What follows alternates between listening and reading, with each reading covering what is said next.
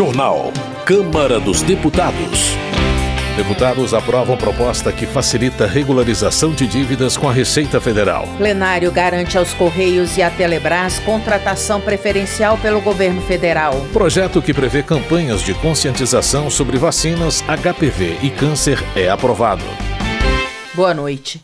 A Câmara aprovou o projeto que obriga empresas com mais de 50 funcionários a divulgarem informações sobre campanhas de saúde. As informações com Ana Raquel Macedo. O plenário da Câmara aprovou o projeto que obriga empresas com mais de 50 funcionários a divulgarem internamente informações sobre campanhas oficiais de vacinação, sobre o HPV e sobre os cânceres de mama, de colo do útero e de próstata.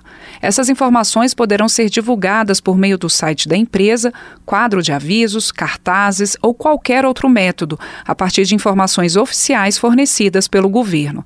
Dessa forma, as empresas poderão contribuir para a conscientização conscientização sobre essas doenças, além de orientar os empregados sobre o acesso aos serviços de diagnósticos. O HPV, um dos alvos da campanha, é como é mais conhecido o papilomavírus humano, uma das causas do câncer de colo do útero, ânus e garganta.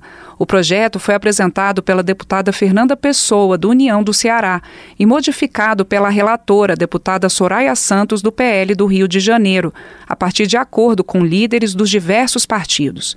A principal mudança foi o aumento do número de funcionários das empresas que deverão divulgar as informações. O projeto original estabelecia a obrigação para as empresas com mais de 10 funcionários. A alteração foi criticada pela deputada Laura Carneiro, do PSD do Rio de Janeiro. Você passar de 10 para 50 significa que aquelas 10 mulheres, por exemplo, não terão acesso à informação. Para que uma emenda dessa? A mudança que limitou a obrigação para as empresas maiores foi feita a partir de emenda apresentada pelo PL. De acordo com a deputada Bia Kisses, do PL do Distrito Federal, foi a maneira de o partido concordar com o projeto nós estávamos contrários ao projeto, porque é um projeto que vai colocar mais obrigações para empresas. Então, a emenda para colocar para 50, houve um acordo de liderança para que o projeto fosse aprovado com essa emenda. A obrigação de a empresa informar os funcionários sobre as doenças e sobre as campanhas de vacinação será incluída na consolidação das leis do trabalho, a CLT. A relatora, a deputada Soraya Santos, destacou a importância da divulgação de informações para a prevenção das doenças. Esse projeto, ele determina que as empresas públicas e privadas possam trazer informações, campanhas, orientações numa doença que muito se mata ainda no país, que é a campanha contra o câncer de mama, a importância da vacinação, papilovírus, a questão do câncer de próstata, e é óbvio que a coisa mais importante que cada empresa tem é justamente o seu ativo humano. E é óbvio que todo mundo tem que entrar junto a fim de preservar vidas. No Brasil, o câncer do colo do útero, que tem entre suas causas o HPV, é o terceiro tipo de câncer mais incidente entre mulheres. São registrados 16 mil novos casos todos os anos, de acordo com o Instituto Nacional do Câncer. A doença pode ser prevenida por meio de vacinação, exames e cuidados para evitar a contaminação por meio de ato sexual. Da Rádio Câmara de Brasília, com informações de Antônio Vital, Ana Raquel Macedo. Saúde. Projeto de Juliana Cardoso, do PT de São Paulo, institui o Dia Nacional da Saúde Indígena em 23 de setembro. A data lembra a sanção da Lei Arouca, em 1999, que criou o Subsistema de Atenção à Saúde Indígena e promoveu atendimento diferenciado para os povos originários, reconhecendo suas especificidades étnicas e culturais. Gilson Daniel, do Podemos do Espírito Santo, apresentou o projeto de lei que prevê a redução de pontos na carteira de motorista para doadores de sangue. O deputado explica que a iniciativa visa aumentar a disponibilidade de sangue para vítimas de acidentes de trânsito e incentivar mais pessoas a doarem sangue regularmente. Meio Ambiente. Luiz Couto, do PT da Paraíba, registra a realização no Congo da cúpula das três bacias da biodiversidade das florestas tropicais. De acordo com o deputado, as bacias da Amazônia, do Congo e da Indonésia abrigam juntas 80% das florestas tropicais do mundo e dois terços da biodiversidade do planeta. Ele ressalta que a preservação das bacias é importante para garantir a normalidade do regime de chuvas. Coronel Crisóstomo, do PL de Rondônia, destaca as queimadas na Amazônia, enfatizando os recordes de incêndios registrados nos meses de junho e outubro. O parlamentar protesta contra a inação do governo federal e questiona a falta de uma comoção global em relação à preservação da floresta, como aconteceu em anos anteriores. Agricultura. Eli Borges, do PL do Tocantins, entende que, por meio de suas ações, o governo Lula demonstra não apoiar o agronegócio. Ele cita como exemplo o veto ao marco temporal e a falta de recursos para atividades do campo. Ele espera que a gestão federal reconheça a importância do setor para a economia, alertando que, se isso não acontecer, há o risco de faltar dinheiro para as políticas públicas nos próximos anos. Pompeu de Matos, do PDT Gaúcho, vê como certa a estratégia do governo Lula de permitir que apenas empresas que não importam lácteos dos países do Mercosul participem do programa Mais Leite Saudável. A medida permite que essas empresas aproveitem 50% do crédito presumido do PIS e do COFINS na compra do leite in natura de produtores brasileiros. O deputado acredita que a iniciativa vai ajudar o setor leiteiro a enfrentar a concorrência desleal do Mercosul. Economia. Luiz Lima, do PL do Rio de Janeiro, afirma que o Brasil vai entrar em 2024 com a previsão de um rombo de 168 bilhões de reais.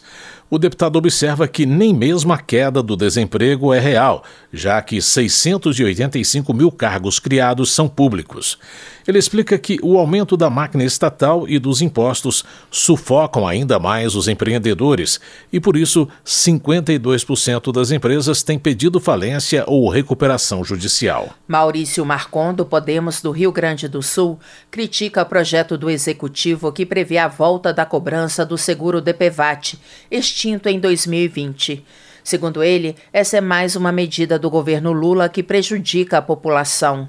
O deputado promete lutar pela rejeição da proposta na Câmara ao afirmar que, em um ano, o DPVAT pode retirar do bolso dos brasileiros quase 12 bilhões de reais. Giovanni Cherini, do PL Gaúcho, afirma que o governo Lula prega a irresponsabilidade fiscal.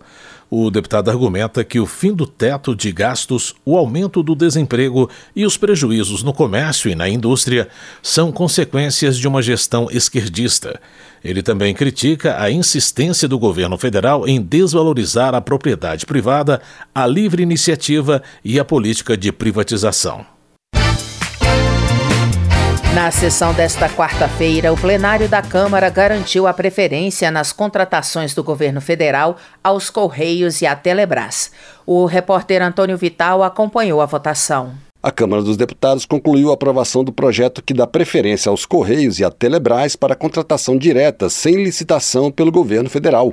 O projeto original, apresentado pelo deputado André Figueiredo, do PDT do Ceará, já tinha sido aprovado pela Câmara e tratava apenas da preferência nas contratações públicas para os Correios. Essa preferência vale para serviços de entrega de encomendas contratados pelo governo federal. Esses serviços hoje podem ser feitos por empresas privadas.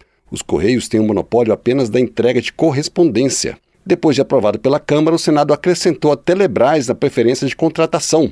A Telebrás é uma sociedade de economia mista de capital aberto que fornece conexão de internet a diversas localidades do país. Com a aprovação da proposta, os Correios e a Telebrás poderão ser contratadas de maneira preferencial e direta, com dispensa de licitação pelo governo federal, seus órgãos e autarquias.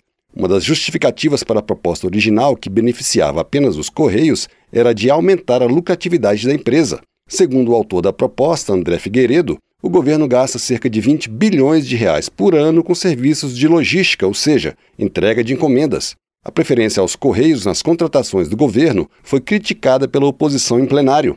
Para o deputado Gilson Marques, do Novo de Santa Catarina, a preferência premia uma empresa mal gerida que não consegue competir com empresas privadas. É engraçado porque na justificativa do projeto diz que nós precisamos privilegiar os Correios porque ele é uma empresa muito efetiva e ele precisa sanear as contas urgentemente. Só que se não tem as contas saneadas, então obviamente não é uma boa gestão empresarial. É, o que não dá é sempre o pagador de impostos cobrir o rombo dos Correios sob a alegação de que há uma boa gestão, quando não há. O acréscimo da Telebrás na preferência provocou obstrução da oposição em plenário. O relator, deputado Vicentinho Júnior, do PP de Tocantins, acatou a mudança feita no Senado com o argumento de que a Telebrás promove políticas públicas de inclusão digital. A base do governo defendeu a preferência na contratação dos serviços das estatais, foi o que disse o deputado Tadeu Venere, do PT do Paraná. O Correio é uma empresa essencial, fundamental. E o Correio hoje sofre uma concorrência predatória dos grandes grupos internacionais. Ou nós protegemos, de alguma forma, aquelas empresas que são nacionais e que têm condições de prestar um bom serviço e vão prestá-lo, ou então nós vamos ficar com as Amazon da vida. Como foi aprovado pela Câmara e pelo Senado, o projeto que dá preferência aos Correios e à Telebrás para contratação direta sem licitação pelo governo federal seguiu para a sanção presidencial e pode virar lei. Da Rádio Câmara de Brasília, Antônio Vital. Desenvolvimento Regional. De acordo com o Bibo Nunes, do PL, o aumento descontrolado dos javalis no Rio Grande do Sul ameaça a produção de agricultores e pecuaristas. Ele critica as restrições governamentais impostas aos caçadores que ajudavam a manter o equilíbrio da espécie no estado. O parlamentar pede que o governo atue em defesa dos agricultores e do povo gaúcho. Preocupado com os riscos que uma privatização pode causar nos serviços públicos, Joseildo Ramos, do PT da Bahia, solicita que a Sabesp, empresa de saneamento básico de São Paulo, não seja vendida sem uma consulta social.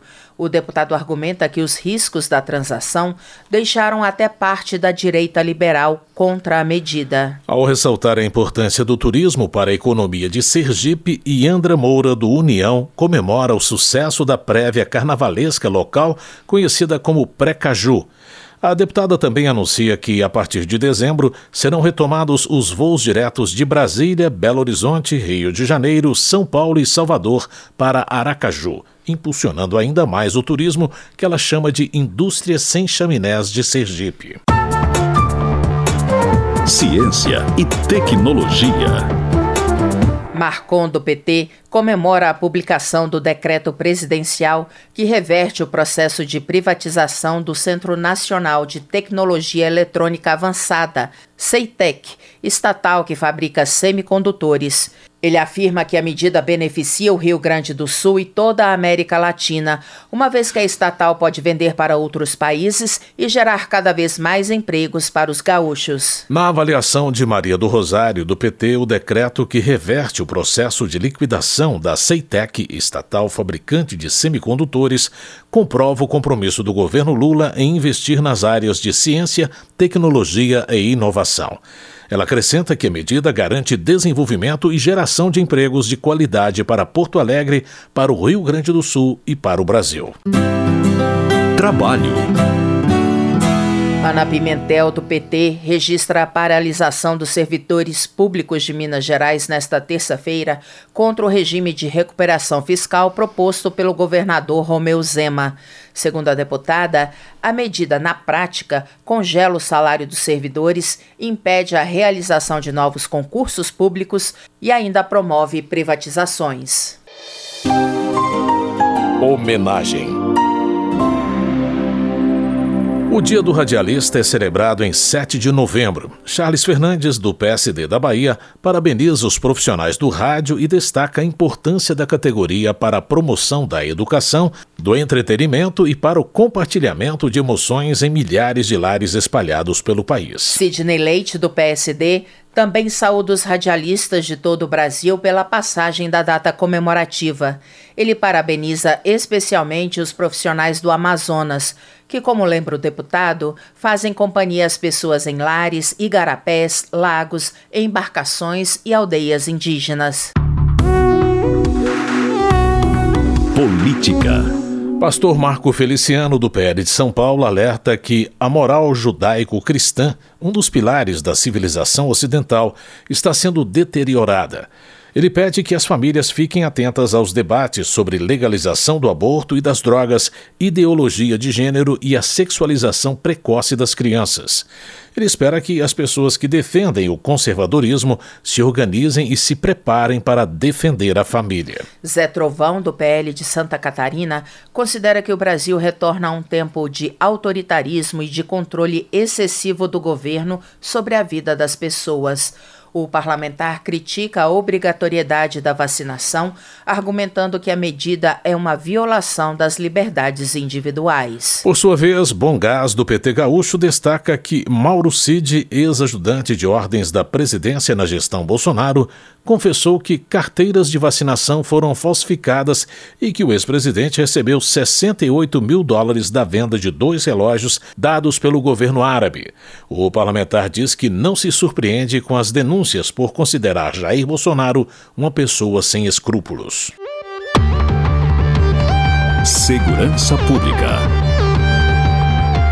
Roberto Monteiro Pai, do PL do Rio de Janeiro, registra a tentativa de assalto à casa de Bruna Biancardi, mãe da filha do jogador Neymar, em um condomínio de luxo em Cotia. Ele elogia os policiais militares de São Paulo e de todo o país, que, segundo o parlamentar, atuam como bravos heróis para garantir a segurança dos brasileiros. Coronel Ulisses, do União do Acre, repudia a declaração do desembargador Adriano Roberto Linhares, do Tribunal de Justiça de Goiás, que defendeu o fim da Polícia Militar.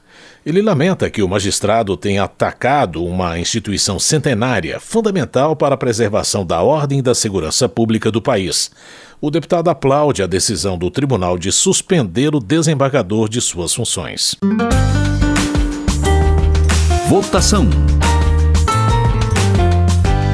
Os deputados aprovaram o programa de regularização fiscal que vai permitir pagamento de impostos devidos sem juros e multas. A reportagem é de Marcelo Larche. O plenário da Câmara aprovou o projeto que permite a adesão voluntária de pessoas físicas e empresas a um programa de regularização fiscal que vai viabilizar o pagamento de dívidas com a Receita Federal sem juros e multas desde que o devedor admita o débito. Além da isenção das multas, o programa vai permitir a regularização a partir do pagamento de 50% do total devido à vista e o restante dividido em até 48 prestações com juros equivalentes ao da taxa Selic mais 1% ao mês. A proposta autoriza, inclusive, o uso de precatórios para o pagamento das dívidas. O texto apresentado pelo senador Otto Alencar, do PSD da Bahia, permite que essas condições especiais de pagamento sejam adotadas não apenas para o pagamento de impostos devidos, as mesmas condições serão oferecidas a quem tem dívidas já em fase de processo administrativo na Receita e ao pagamento dos impostos que forem apurados até o final do prazo de adesão, que será de 90 dias a partir do momento em que a proposta virar lei. Não poderão aderir às condições especiais de regularização de tributos as empresas optantes do Simples Nacional. O relator da proposta, deputado Agnaldo Ribeiro, do PP da Paraíba, defendeu a medida como maneira de reduzir o número de processos administrativos da Receita e aumentar a arrecadação. Como o contribuinte deve confessar os débitos, é justificável afastar a imposição de multas de mora e de ofício, mantendo-se apenas a quantia principal da dívida. Além disso, a utilização de precatórios e créditos fiscais para quitar 50% das dívidas tributárias, que permitirá que as empresas direcionem parte dos seus recursos para investimentos, ao mesmo tempo em que facilita a regularização fiscal fiscal dos contribuintes, o projeto tem o condão de fortalecer as finanças públicas. O projeto foi aprovado de maneira simbólica, com apoio do governo e da oposição, mas a base do governo ficou dividida. O deputado Glauber Braga, do PSOL do Rio de Janeiro, disse que as condições especiais representam um prejuízo para o país a longo prazo e só beneficiam as grandes empresas. Na prática, mais um refis, porque existe uma preocupação por parte do Ministério da Economia de arrecadação de curto prazo. Só que no médio prazo, isso é um desastre para as finanças do país. Quem é do simples está fora, não está incluído nessa matéria. Por que está fora? Porque existe um lobby muito forte, muito poderoso das grandes empresas para que essa matéria venha a ser aprovada. Como já foi aprovado pela Câmara e pelo Senado, o projeto projeto que permite a adesão voluntária de pessoas físicas e empresas a um programa de regularização fiscal que vai permitir o pagamento de dívidas com a Receita Federal sem juros e multa seguiu para a sanção presidencial e já pode virar lei. Da Rádio Câmara de Brasília, com informações de Antônio Vital, Marcelo Larcher. Termina aqui o Jornal Câmara dos Deputados, com trabalhos técnicos de Everson Urani e apresentação de Luciana Vieira e José Carlos Andrade. Uma ótima noite para você. A Voz do Brasil retorna amanhã. Uma boa noite. Você ouviu A Voz do Brasil. Boa noite.